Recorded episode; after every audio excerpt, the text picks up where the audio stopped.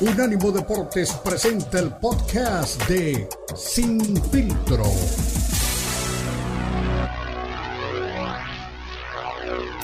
¿Cómo sigue eh, haciendo leña del árbol caído, no?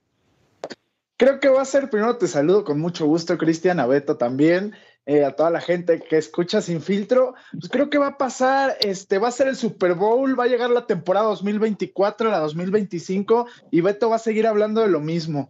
Este, no sé, no sé por qué le tiene tanta tirria, tanto odio a los vaqueros de Dallas, a Dak Prescott. No sé si alguna vez conoció a Dak Prescott y le bajó una novia. No sé, no, no, no, no lo entiendo porque de otra manera, pues es inexplicable, Cristian. no, no, no.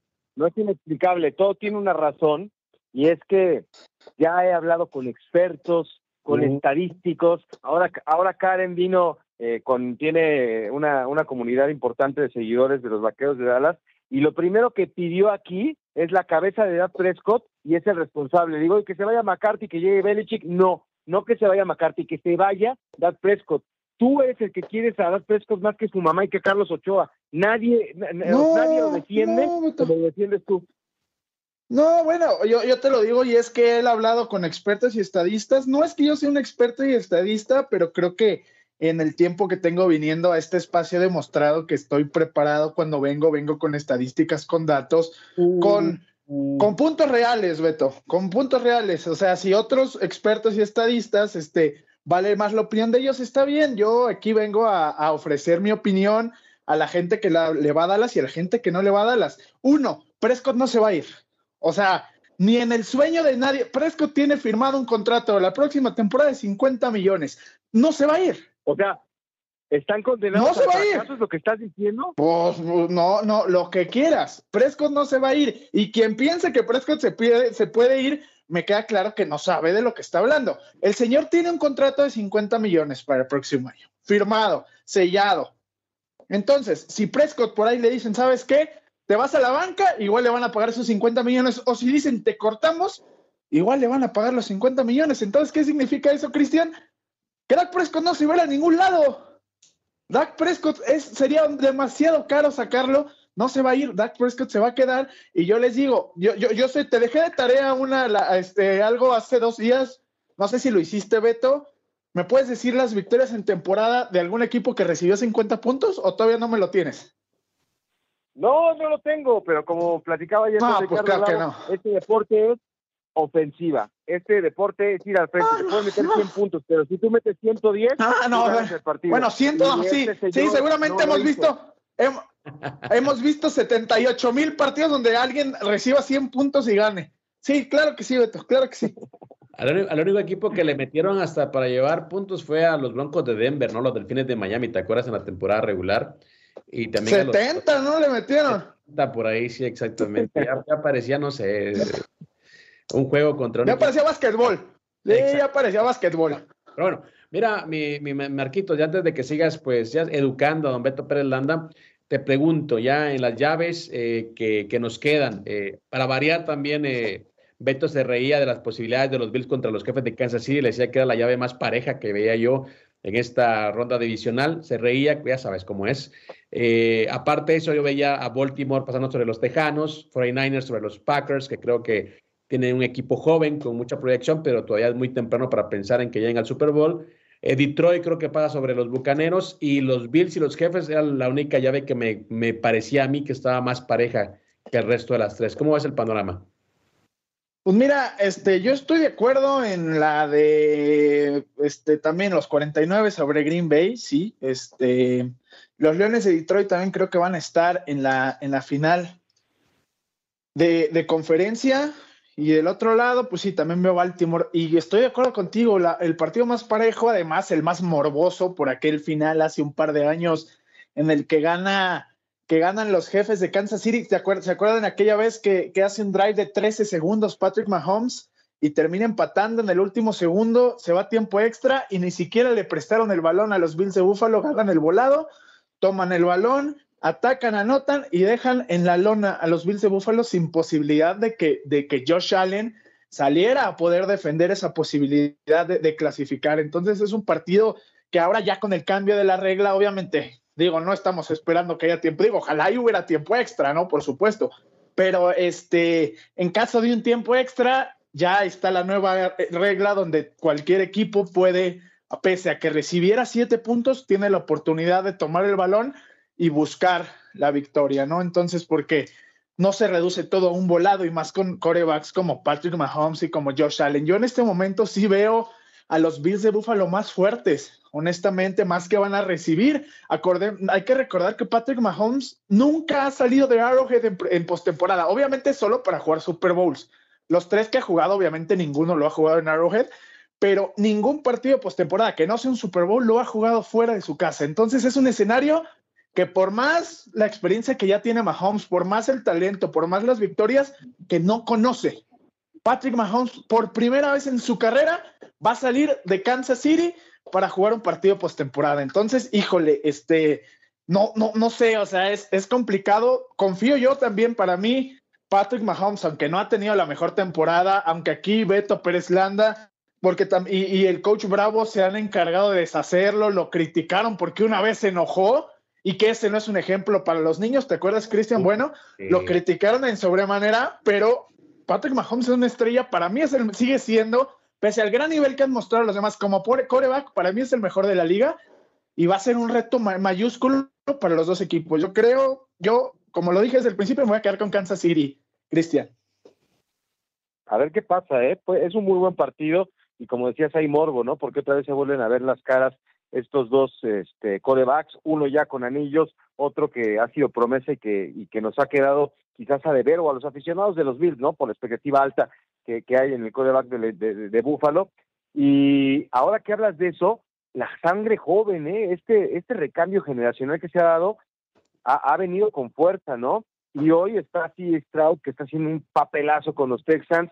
Me gusta lo de Jordan Love, me está sorprendiendo muchísimo, sobre todo que él esté comandando un grupo de jóvenes y que estén consiguiendo los resultados y Baker Mayfield, ¿te acuerdas que platicábamos un montón con Lalo Leal y con el coach? Pues ahí está el, panadero, ¿no? Haciendo la traducción, lleva a los bucaneros a una victoria ante unas águilas de Filadelfia, Marco, que venían con siete derrotas en los últimos siete partidos, se cayó a pedazos el equipo de Filadelfia y aprovechó Baker Mayfield para meter, sorprendiendo quizás a muchos, al equipo de los bucaneros, ¿no?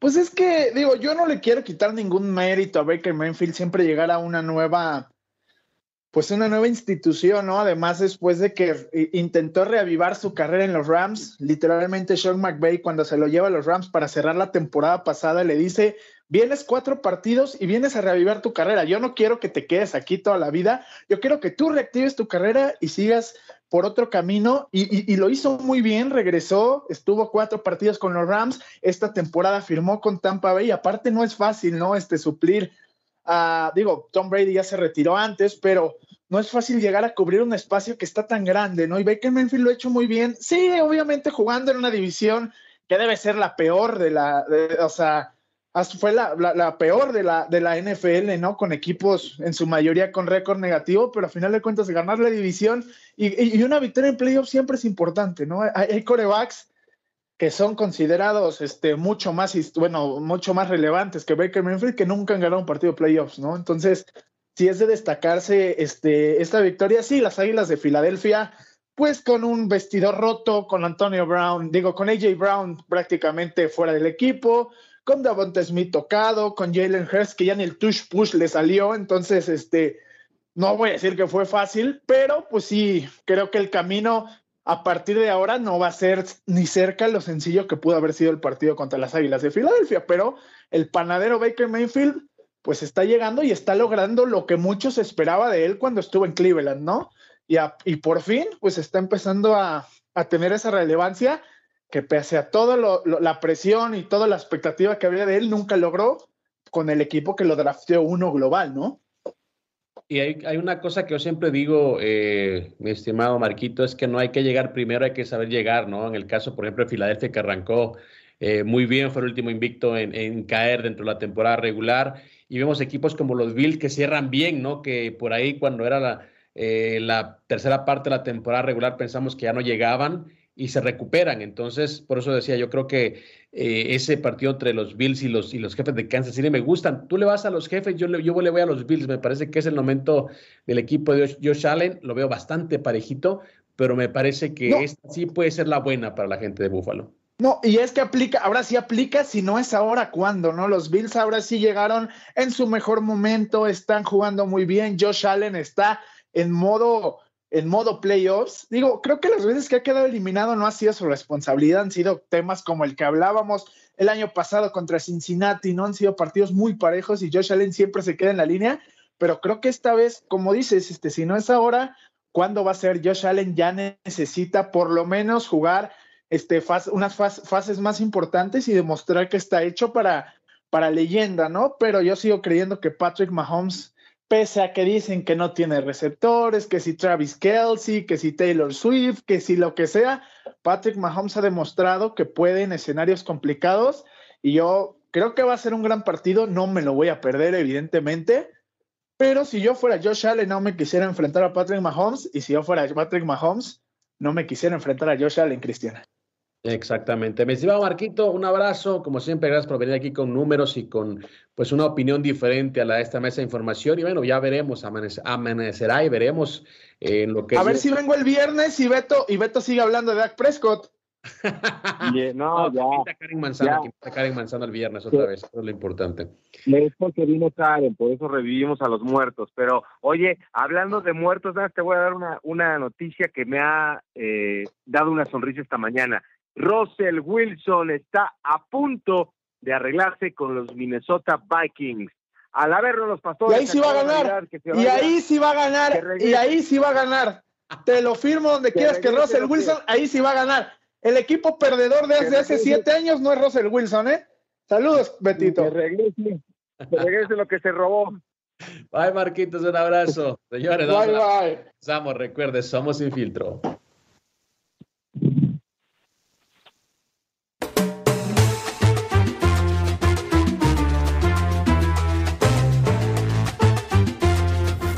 Unánimo Deportes Radio. Somos Unánimo Deportes, el poder del deporte y la cultura latina. Y este, y del otro. Estás escuchando Sin Filtro, el programa multideportivo presentado por Unánimo Deportes, el poder del deporte y la cultura latina. Sin Filtro, Sin Filtro.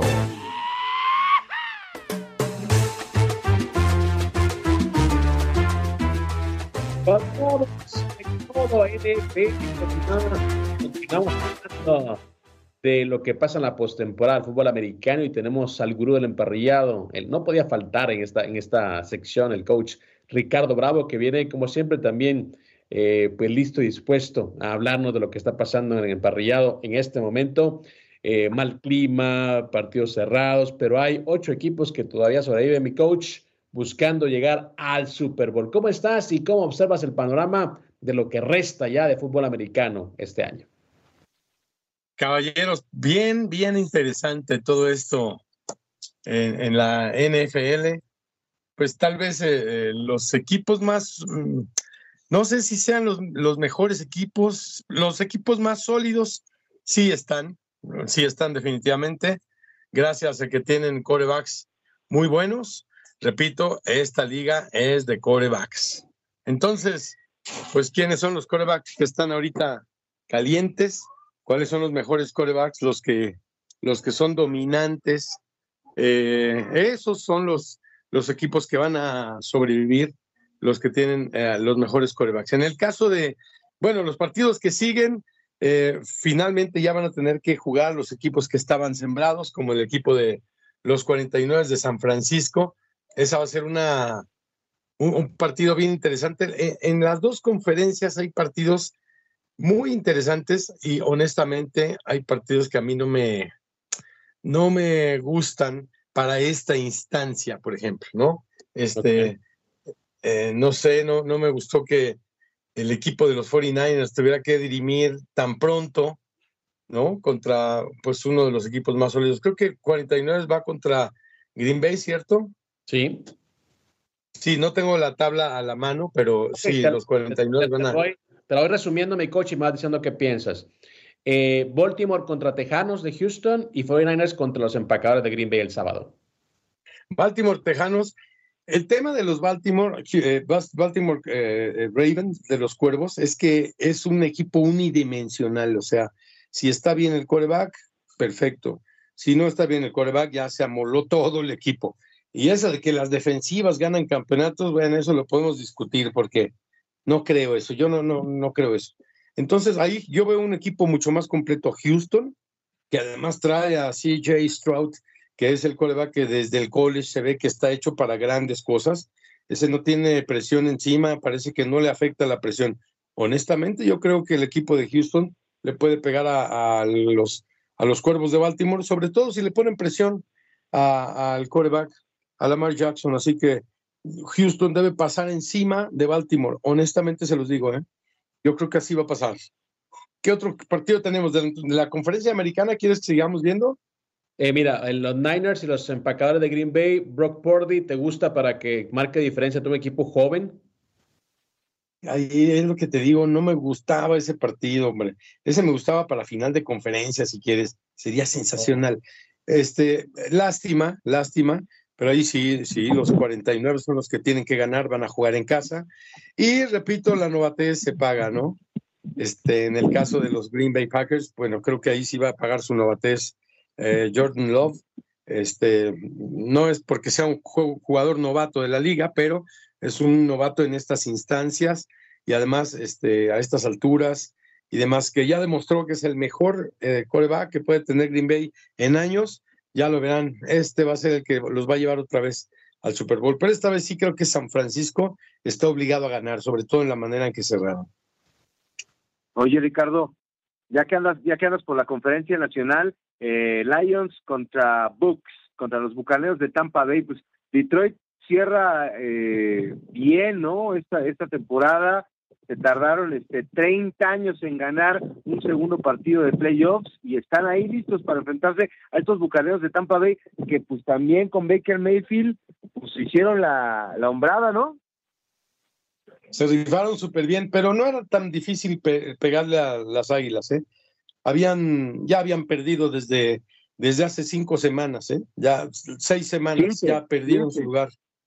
Eh, siete semanas perdieron su lugar en la postemporada y la jerarquía que tenían de campeones de la conferencia nacional. Pelas, adiós con el equipo de las Águilas y hasta Tampa Bay, bueno, hasta Baker Mayfield vino a pegarles. Ahí sí yo creo que hasta aquí llega Tampa Bay y Baker Mayfield porque los Leones de Detroit vienen mucho más sólidos, cerraron espectacular. Mira, la temporada pasada cerraron con ocho partidos ganados y eso me parece sensacional para el equipo de los Leones que llevan un fuelle impresionante, que llevan una, una motivación como nadie. Y yo estoy con su filosofía, ¿eh? No vamos a llegar hasta aquí para perder. Vamos a seguir ganando. Vamos a seguir ganando. Es la filosofía que trae el equipo de, Detroit. Este, y así va a ser. Van a seguir ganando. Entonces, si me apuran tantito, final de conferencia San Francisco contra los Leones de Detroit. Wow. Sería una buena final. Y el último partido también, eh, mi estimado coach, jefe de Kansas City contra los Bills de Buffalo. Le decía a Marcos y a, Beto que me parece que es la llave más, más cerrada de esta ronda divisional. Ojalá sea la más cerrada. Eh, mi querido Cristian, de verdad, ojalá que sea la más cerrada. Las deficiencias que mostró Kansas City en el último juego fueron demasiadas. Ya ven que les decía yo que los equipos se, se distraen, los jugadores se distraen. Vean a Kelsey, le mandan un pase a las manos y lo tira, le mandan otro pase a las manos y lo vuelve a tirar. Pero eso sí, la novia bien feliz, salió cuatro veces en pantalla, este, antes de sacar a, Kelsey en la pantalla. O sea, ahí está la distracción del equipo de los jefes. Me parece que hasta aquí llegan los jefes, lo digo con toda la conciencia. Búfalo cerró mejor. Ya sé que Búfalo es un altibajo, es un, es un, este, es una rueda de la fortuna, pero, pero creo que está más sólido. Van a jugar en casa además, ¿no? Este, los Buffalo Bills, así que tremenda recepción que le van a dar al equipo de los jefes de Kansas City, ¿eh? ¿Te imaginas? Sí, sí, sí, acuérdate que el día que los Broncos les ganaron, les pusieron ahí en, en, el estadio de los Broncos, pusieron la canción de Taylor Swift, para, para burlarse un poquitín. Oye, Ricardo, hay un tema que hemos llevado y traído en los últimos días. Bill Belichick, 73 años, un hombre que tiene el eh, sello puesto en el Gillette Stadium y en Foxboro. Pero ahora eh, los aficionados de los Cowboys es un clamor popular, ¿no? Quieren que Bill Belichick sea el head coach de los Cowboys. Y por otro lado, los Falcons ya se entrevistaron con Bill Belichick para ser entrenador en jefe. Y, tú lo dijiste claramente, yo estoy de acuerdo contigo. Es, es difícil pensar que después de 24 años con los Patriotas se pueda convertir en otro equipo eh, su destino. ¿Tú lo ves de verdad? Ya se, está entrevistando con los Falcons y la gente de Cowboys, ¿tú crees que, que puede ser? Pero claro, sí, sí, sí. O sea, yo lo veía difícil porque, bueno, ya el don está grande y todo, pero ya después de terminar, cómo terminó y qué es lo que puede pasar después, no, claro que sí. Está sentadito ahí, deja que termine la temporada y todo el mundo le va a querer llamar. Todos los equipos que se quedaron sin coach van a decir, oiga, coach, échenos la mano ahora de este lado. Por cuestiones de dinero, ese no es problema. Eh, le van a pagar lo que él pida o lo. Ese no es problema. Dinero, dinero es lo que sobra en la NFL.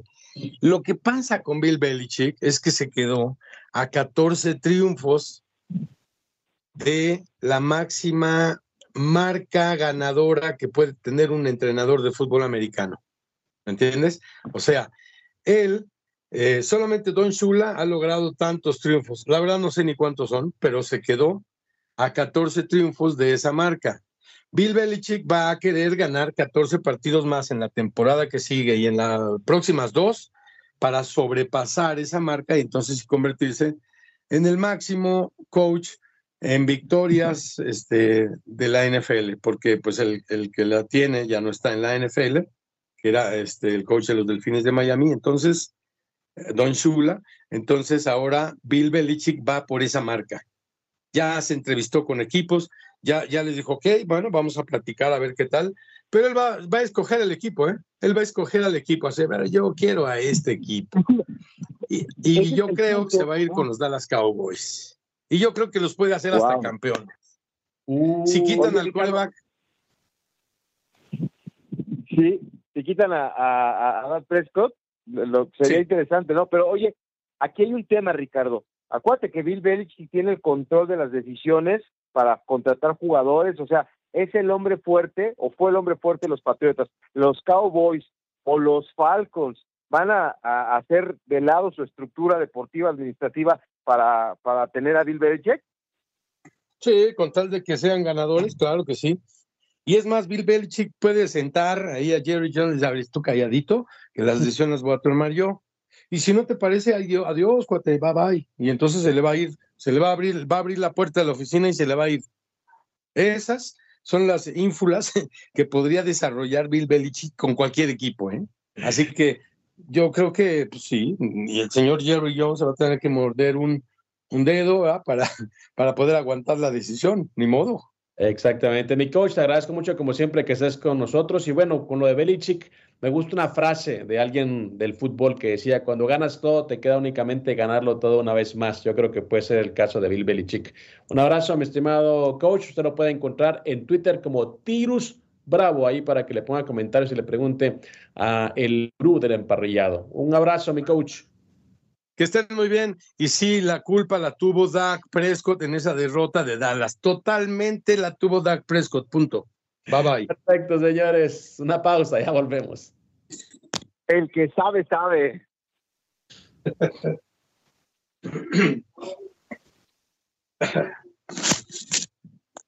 Listo, caballero. Muchas gracias. Muy bien, maestro. Ahí, no estamos el viernes a ver si. Marquito, no, es que ¿qué equipo gana cuando le meten cincuenta y tantos puntos? Pues el equipo que mete setenta, ese gana. Ah, pero, dice que no el güey. ah, no, no, pero a ver, pues sí, si tu ofensiva no mete puntos, pues también con que le. ¿qué? ¿Cómo, ¿Cómo quieres ganar si no metes puntos? ¿Por la defensiva? No me vengas. ¿Qué, qué equipo gana con la pura defensiva? No, no, no, no, es cierto Los equipos chafas que no tienen ofensiva dicen, no, las defensivas ganan campeonatos. Pues sí, porque no tienes coreback. Pues sí, porque no tiene. No, los pateadores son los que ganan los campeonatos. Dallas tiene al mejor pateador y no ganó nada. O sea, si la ofensiva no anota, no es capaz de generar 10 puntos o cuántos puntos pudo haber generado en la primera mitad, primer cuarto, pues no, pelas, bye bye. Si tu defensiva la tienes una hora este, del partido que dura dos horas, la tienes una hora, no, más bien un partido que nominalmente dura una hora, la tienes 45 minutos dentro del campo, pues no se puede, imposible. Por Dios. Pues sí. Es, este el ABC del fútbol americano. pues sí. Muy bien, caballeros. Muchas gracias. A mi coach. Les mando un abrazo. Buen día. Ahí está mi coach, ¿eh? Pinche Marquito. Malas mañas. Malas mañas. Ay, Dios mío. Sacar en manzana. Pero estuvo bueno. Sí, estuvo bueno. Síguela ahí en sus redes. Es la manzana de la discordia.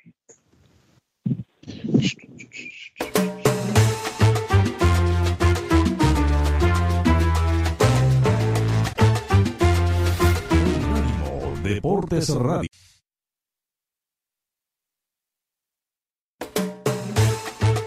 Estás escuchando Sin Filtro, el programa multideportivo presentado por Unánimo Deporte, el poder del deporte y la cultura latina. Sin Filtro, Sin Filtro.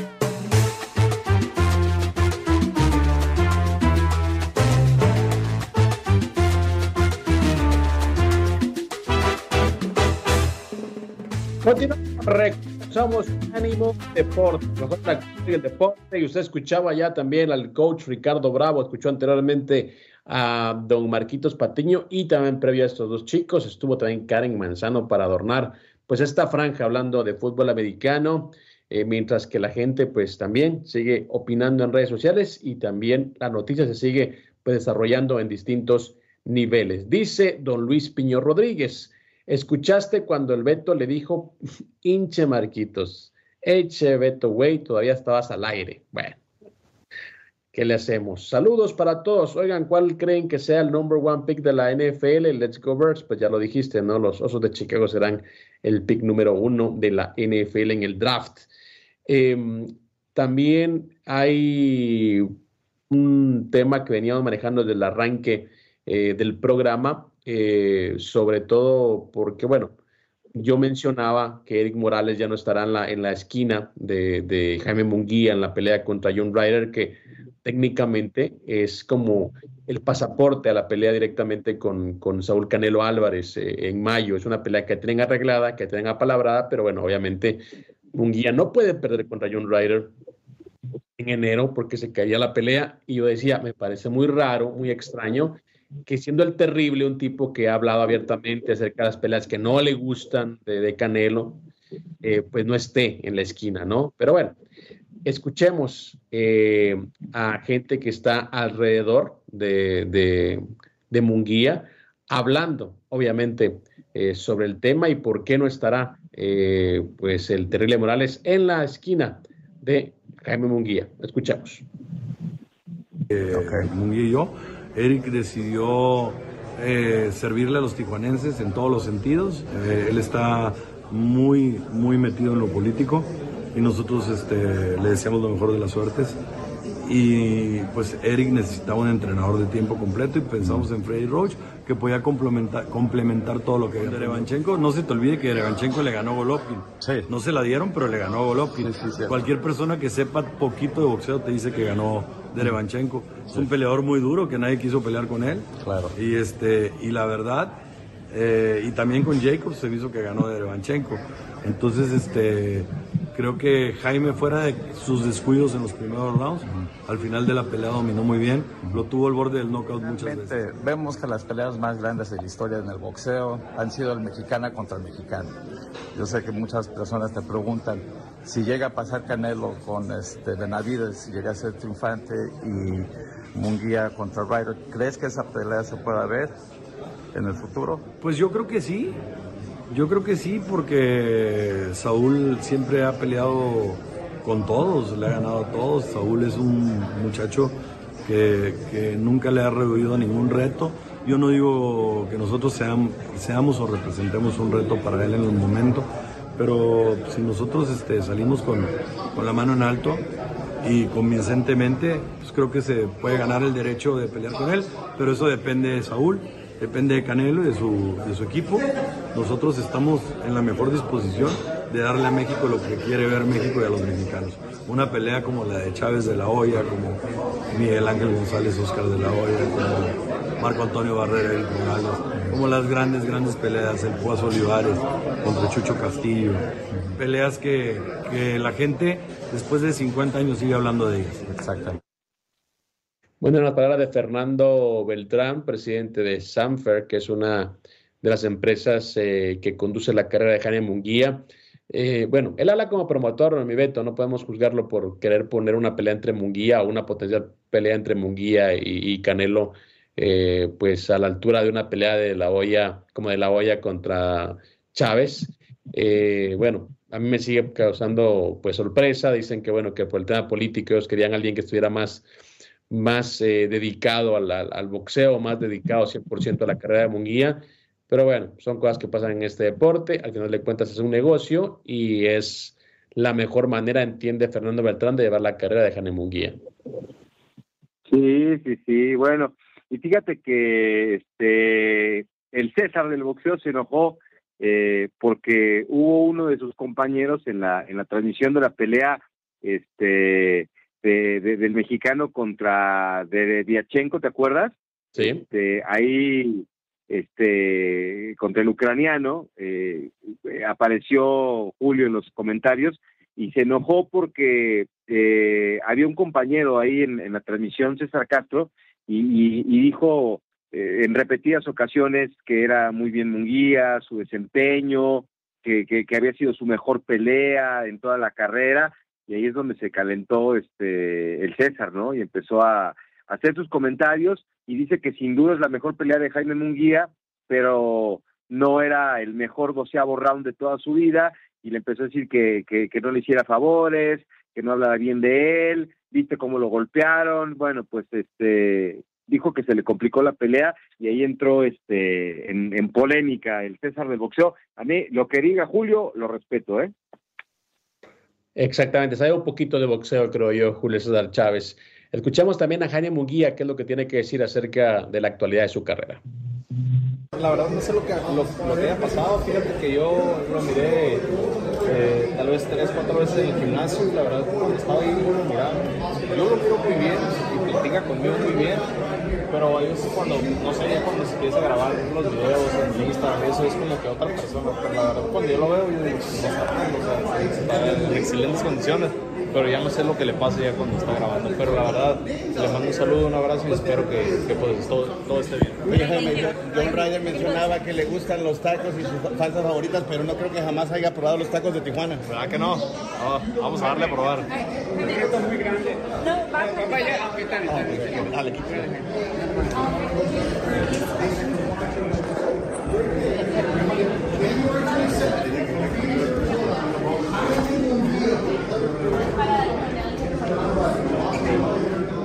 La, la, bueno, la que tenía Jaime Munguía con la prensa de Tijuana se prepara para su combate contra John Ryder y por supuesto era bueno el ambiente que se vive ahí en Tijuana. Mi estimado Beto, estamos ya acercándonos al final del programa. Vamos a una pausa más y continuamos hablando de deportes de combate y también de lo que se viene en la Fórmula 1. Ya regresamos.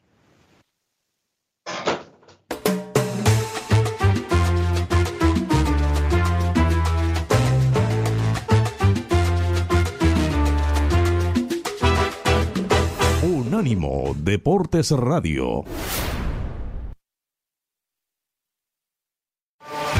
Escúchanos 24-7 en las plataformas de TuneIn, iHeartRadio y Odyssey. A-U-D-A-C-Y. Odyssey.com.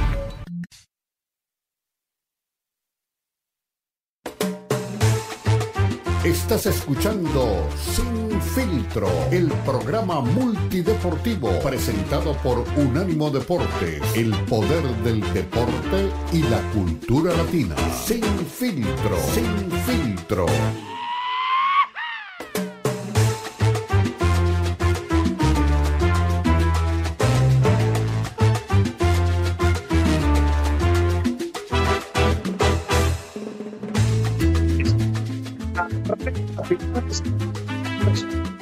Unánimo Deporte, lo mejor de la cultura y el deporte. Hemos tenido pues un programa dedicado en gran parte a lo que está pasando en la NFL. Primero, pues pasó por aquí Karen Manzano para hablarnos de su sentimiento como aficionada a los Vaqueros de Dallas, qué es lo que el equipo de la Estrella Solitaria necesita para poder salir de la crisis y por supuesto cómo evalúan el trabajo de Dak Prescott. ¿Será que Bill Belichick llega o no al equipo tejano? Eso es una gran incógnita. Pero bueno, son cosas que están manejándose dentro del panorama de la NFL. Le repetimos los partidos para este fin de semana. El sábado, Tejanos contra Cuervos de Baltimore y Empacadores de Green Bay contra los 49ers. Eso es la actividad sabatina. El domingo, Bucaneros de Tampa Bay contra Detroit, contra los Leones, que vienen haciendo una gran temporada y cierran pues esta ronda divisional, los jefes de Kansas City contra los Bills de Buffalo en una de las series más apretadas también que podamos recordar. Escuchamos a, también a Marcos Patiño hacer pues eh, el descargo hacia las acusaciones eh, contra Dak Prescott y también escuchamos posteriormente al coach Ricardo Bravo, eh, Ricardo Bravo hablarnos de lo que él evalúa o analiza para lo que se viene dentro de esta fase final de postemporada. Y también leíamos las quejas de la gente, mi Beto, de que, bueno, no apagaste el micrófono y por ahí se te fue, pues, un adjetivo un poquito negativo en contra de don Marcos Patiño, nuestro gran amigo, que siempre hace, pues, un tiempo para estar aquí con nosotros en Sin Filtro, así que la gente se da cuenta de todo. Mi Beto, ya saben de qué lado más iguana, así que tranquilo, tranquilo, mi Beto, tranquilo, tranquilo, no, no, no se me emocione cuando no he apagado el micrófono. Y también ya usted escuchó anteriormente eh, el terrible Morales no estará en la esquina de Jaime Munguía, dicen que porque tiene una carrera política, que no puede estar 100% en el boxeo. Eh, Fernando Beltrán habla que ahora Freddy Roach estará pues acompañando a Jaime Munguía en este compromiso eh, pues directo contra John Ryder, y digo directo porque es una triangulación un poquito rara también, ¿no? John Ryder es como la parte en la ecuación que servirá para poner a Canelo y Munguía en un ring de boxeo, una pelea que tiene que darse en mayo y que también eh, le serviría a, Canelo Álvarez para evitar una vez más eh, a, David Benavides, ¿no? que es el rival más fuerte, el rival más complicado que tiene en la actualidad. Lo harán bajo el reglamento de que Munguía es también candidato o es oponente para el título de la AMB. La gran pregunta, mi Beto, es ¿Hasta cuándo lo van a mantener como campeón del Consejo Mundial de Boxeo si es que no logra defender el título contra el ranqueado número uno en ese organismo?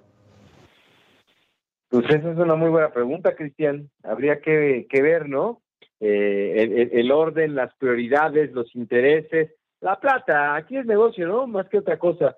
Entonces, pues, mira, lo, primero, yo creo que deportivamente tienen que conseguir sus victorias para justificar que, que se den las peleas ya después vemos este en qué orden de prioridades está el cinturón que tú tienes, porque si el más importante es el del consejo y el del consejo deja pasar primero al de la AMB, pues está muy raro, ¿no? Exactamente. Eh, yo siempre hago la broma de que el cinturón de la Federación Internacional de Boxeo, la FIB, es el menos eh, codiciado o el menos importante, pero tengo que reconocer que ese organismo se ha hecho respetar eh, pues sus, estatutos, sus reglamentos, ¿no? Y no le importa quién sea o qué, qué boxeador es el que esté en la conversación, para ellos si no cumples con sus estatutos, pues chao, chao, adiós, ¿no? Te desconocen. Eh, así creo que deberían ser los organismos, porque para eso están, ¿no? Para regir, para, para mantener el respeto, pero pues el Consejo Mundial de Boxeo se ha convertido en una sucursal para todos los, los caprichos, ¿no? De, de Saúl Candelo Álvarez que yo entiendo, tiene que jugar un papel de malo, tiene que jugar el papel de villano, que es el que le funciona mejor, pero al final de cuentas es un deporte que no le pertenece a nadie y por supuesto tendrían que ser un poquito más, más, más rígidos en eso. Entonces queda claro que, que Canelo no quiere enfrentar a Benavides, queda claro que lo va a evitar, queda claro que la pelea contra Munguía va a ser lo mismo, ¿no? Es que ustedes lo pidieron, que enfrentaran a otro mexicano, ¿qué quieren ahora? Ustedes le pidieron que enfrentara a Charlo, o sea, ¿quién se lo pidió? Por, una, por un comentario de Mike Tyson, o sea, por favor, pero a ver, las cosas que pasan, eh, eso pasa en el boxeo. Ese fin de semana también les comentaba, hay actividad en, Toronto, Canadá. Luego de seis años hay una pelea de campeonato en territorio canadiense. Esto, eh, hablo del UFC. A Sean Strickland contra Dricus, Dricus Duplessis, eh, uno estadounidense, campeón del peso mediano. El otro sudafricano, eh, controversial. le gusta mucho pues parodiar a la gente en redes sociales se encontraron en el último evento del UFC en Las Vegas, eh, en las butacas, en, la, en, el área VIP. Y pues ya sabes, después de un par de, cervezas, después de un par de comentarios, pues bueno, se dieron un par de caricias, ¿no? Ahí en, las sillas, al, punto que tuvo que intervenir, pues, eh, la policía. Entonces, ahora se verán las caras ya eh, de manera oficial, ya en una llave muy, pero muy pareja pero en una pelea que se ha calentado además porque, bueno, Sean Strickland eh, comentó o se confesó en algunos podcasts hace algunas semanas que él tenía algunos problemas de conducta porque él fue abusado cuando estaba pequeño, ¿no? Por un familiar. Cosa que ha servido para que sus oponentes traten de, de, meterle presión en la cabeza, calentarlo, burlarse del tema. Eh, y Dricus Duplessis, mucha gente dice que es eh, eh, gay y él pues publica fotos pues con una supuesta pareja, pero no se sabe si es en serio o es parodia, porque te digo, le gusta parodiar a todo el mundo. Entonces, de ser así, de ser Dricus Duplessis homosexual, sería la primera ocasión, si gana, en la que el UFC tuviera un, atleta abiertamente gay, ¿no? Así que la pelea trae mucho morbo, trae mucha conversación, trae muchos eh, temas ahí eh, delicados. Entonces, por eso es que esta pelea pues llama mucho la atención y es como repito, eh, la recta final para el evento, el UFC 300 que, que la empresa está organizando y que dice tendrá una de las mejores carteleras en su historia. Sí, sí, sí, pues ahí estaremos pendientes de lo que pasa con la UFC y todo lo que involucra eh, la presencia de mexicanos, eh, mi querido Cristian, que me parece que es algo que le, que le da mucha fuerza para que la gente siga enganchándose, ¿no? Con todo lo que está ocurriendo en este deporte, que siga avanzando, que siga generando muchas cosas y que está en el gusto de, del público. Yo no sé qué expectativas tengas tú de la función que va a haber en México después de todo lo que has visto ahí en Las Vegas, acaba de estar recientemente en un evento, los boletos parece que están volando. Eh, ¿Te ha tocado estar en eventos UFC fuera de, Estados Unidos? Eh, sí, acuérdate que yo trabajé con, con UFC cuatro años y medio. Eh, nunca estuve en México, de hecho yo fui el, del, el que organizó todo y como dos meses antes del evento me fui de la empresa. sí, espero estar en el evento de UFC México. Los boletos están vendidos prácticamente. Eh, Canadá era una de las sedes eh, principales que marcaron el, pues, la proyección o el crecimiento del UFC y ahora pues regresan a un, territorio muy conocido. Entonces, bueno, yo creo que la proyección de UFC seguimos insistiendo, ¿no? Es una empresa muy grande que tiene muy claras las cosas y el llegar a México no es únicamente regresar a México, es regresar ahora cuando ya tienen también el plan de abrir el centro de alto rendimiento allá en la Ciudad de México. Entonces, yo creo que trae mucho más eh, significado este regreso a territorio mexicano para el UFC que en otras ocasiones. Oye, y un amigo ya compró boletos de 375 dólares dicen que hay más caros, de 500 y esos son precios normales o no, o están baratos o le están encajando no, son precios normales, eso es lo que cuestan. Un boleto eh, en una posición más o menos eh, digamos, en la mitad cuesta 500 dólares, 550 dólares. Es más o menos lo que cuesta un boleto para ver un evento de UFC. Mi estimado Beto, te quedas en la Copa al día, ¿no? Sí, con el cumpleañero. No sabe Hugo Carrión que ya sabemos que es su cumpleaños, así que caigan las felicitaciones para mi compañero. Y nos encontramos aquí el viernes ya para eh, prepararnos a la recta final de, de lo que será la previa de la jornada de NFL. Abrazo, Cristian. Perfecto, un abrazo a don Beto Pérez Landa que trajo buenos eh, invitados en esta oportunidad, trajo sobre todo a Karen Manzano, ¿eh? Ojalá que podamos ajustar para poder contratarla a este espacio. Señores, esto es Infiltro o esto es Unánimo Deportes. Recuerde, unánimodeportes.com, ahí, clic, estará informado 24/7. Gracias, bendiciones, hasta la próxima.